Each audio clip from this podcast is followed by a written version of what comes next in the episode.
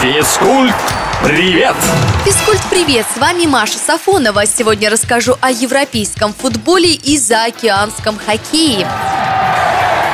Футболисты мадридского Атлетика стали чемпионами одной из самых сильных европейских лиг – испанской. Событие примечательно прежде всего тем, что обычно турнир выигрывают столичный Реал или Барселона. За более чем 30 лет всего трем командам, кроме этих двух, удавалось завоевать золотые медали. Все долго ждали, когда гегемония грантов прервется, и вот, наконец, довольны все, кроме фанатов Реала и Барсы.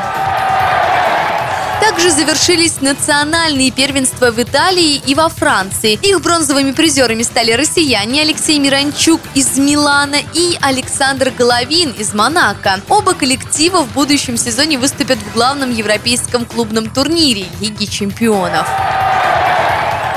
Команда Национальной хоккейной лиги Вашингтон выбыла из борьбы за самый престижный трофей в этом виде спорта – Кубок Стэнли. В 1-8 финала клуб из столицы США уступил Бостону. Для российских болельщиков этот факт важен тем, что за Вашингтон выступают сразу четыре россиянина. Среди них Александр Овечкин. Он единственный, кто в обозримом будущем может побить рекорд Уэйна Грецки по количеству заброшенных шайб за карьеру. На этом на сегодня все. Услышимся на правильном радио.